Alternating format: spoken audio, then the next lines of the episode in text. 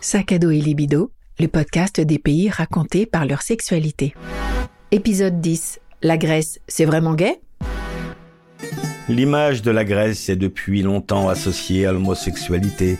C'est une histoire dont les fondements, si l'on peut dire, remontent à l'Antiquité.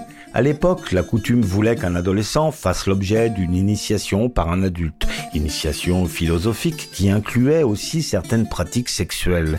De plus, il n'y avait pas de distinction entre homosexualité et hétérosexualité. 2000 ans plus tard, les îles grecques sont un haut lieu du tourisme LGBT.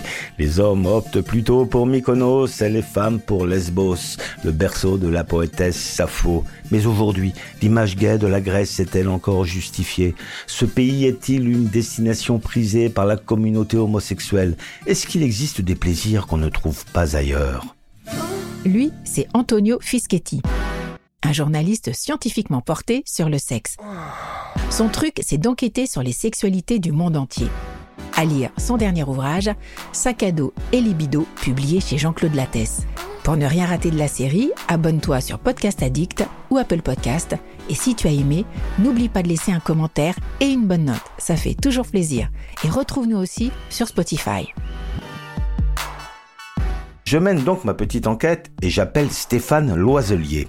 Il a créé l'agence de voyage mygayplaces.com et organise des séjours pour un public homosexuel un peu partout dans le monde, et notamment à Mykonos, à quoi peut s'attendre la clientèle qui va sur cette île grecque par rapport aux autres destinations? 5, 4, 3, 2, 1. C'est parti.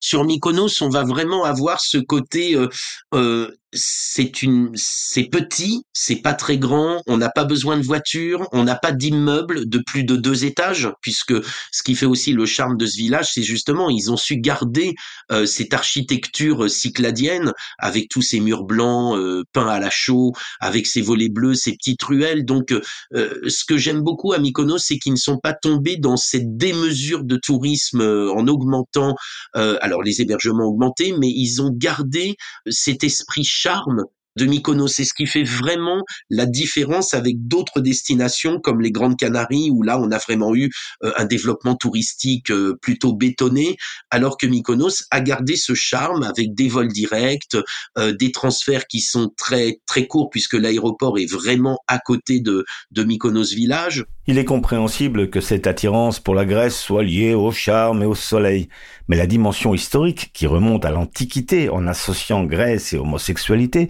n'est peut-être pas non plus étrangère à l'attirance d'un public gay pour ce pays. Je suis tout à fait d'accord. Je pense que c'est resté dans l'imaginaire, ne serait-ce que par l'Antiquité, le fait que quand quand on séjourne sur une île euh, grecque comme Mykonos, on a juste en face de l'île, on a l'île de Délos, on va avoir euh, le temple de Bacchus, on va avoir, entre guillemets, je le dis franchement, mais des allées avec euh, des pénis géants en forme de statues. Je veux dire, je, je trouve que le poids de l'histoire, le poids de l'Antiquité est toujours présent et c'est justement peut-être c'est rentré dans dans dans, dans l'esprit collectif des gens.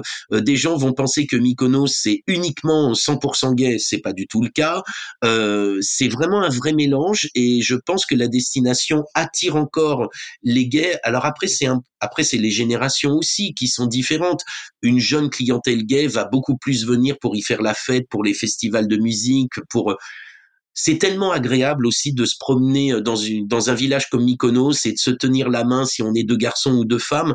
Moi, j'ai toujours prôné ce type de choses, c'est-à-dire euh, vivons ensemble tout en se cachant pas et ça a toujours été ma, ma façon de faire euh, voyager la clientèle gay depuis 2003. Est-ce que les Grecs acceptent cette image associée à l'homosexualité ou est-ce qu'ils voudraient s'en défaire? Sur l'île de Lesbos, les habitants avaient officiellement demandé, il y a quelques années, qu'on cesse d'appeler les femmes homosexuelles des lesbiennes, car ils disaient que cela nuisait à leur image. Alors, nous, on a été producteurs sur l'île de Lesbos. Maintenant, c'est vrai que l'île porte le nom de Lesbos associé à lesbienne. Mykonos, entre guillemets, ne voilà, on s'appelle pas des Mykonosiens, euh, on est gay, mais c'est vrai que non, ça, je pense que c'est pas quelque chose. Euh, je, je pense quand même qu'il y a une chose qu'il faut pas non plus euh, négliger, c'est que le tourisme gay à Mykonos a fait connaître l'île dans le monde entier. puisque c'est quand même la clientèle gay qui a fait découvrir cette île au monde entier, et elle a fait aussi, et elle le fait toujours, vivre cette île. Stéphane décrit une île sympathique, charmante, mais est-ce que sur le plan sexuel, c'est très chaud ou plutôt tranquille? Disons que c'est très différent de la Grande Canarie.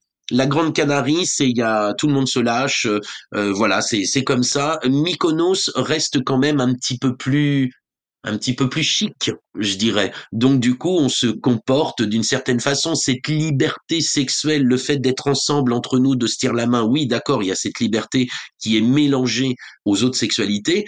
Euh, de là à dire que Mykonos est une destination hot, chaude, j'ai pas vraiment ce sentiment. Stéphane Loiselier, merci. Nous rappelons votre site mygayplaces.com. Bon, même si en Grèce, ce n'est pas forcément la partouze à tous les coins de plage, c'est bien sympa tout de même. Et il n'y a pas que les backrooms dans la vie, il y a aussi les temples. En tout cas, l'originalité d'un voyage en Grèce, c'est qu'on peut y associer, peut-être plus que partout ailleurs, le cul et le culturel. Concernant l'Antiquité grecque, l'initiation par un adulte n'est plus de mise aujourd'hui, et heureusement. Mais il y a tout de même des messages qu'il est bon d'avoir en tête, comme celui de Plutarque, philosophe d'origine grecque, qui, au premier siècle de notre ère, écrivait que celui qui aime la beauté humaine sera favorablement et équitablement disposé envers les deux sexes. Aller en Grèce quand on est homosexuel est donc une belle façon de rendre hommage à l'histoire philosophique de ce pays. Et si tu veux continuer ce voyage dans les sexualités du monde entier, il y a le livre d'Antonio Fischetti, Sac et libido, publié chez Jean-Claude Lattès, et ses chroniques dans le magazine voyageur AR. AR comme aller-retour. Pour ne rien rater de la série, abonne-toi sur Apple Podcast ou Castbox et si tu as aimé, merci de nous laisser un commentaire et une bonne note et retrouve-nous aussi sur Spotify. Dans le prochain épisode de Sac à dos et libido, les grosses fesses ont du succès en Afrique.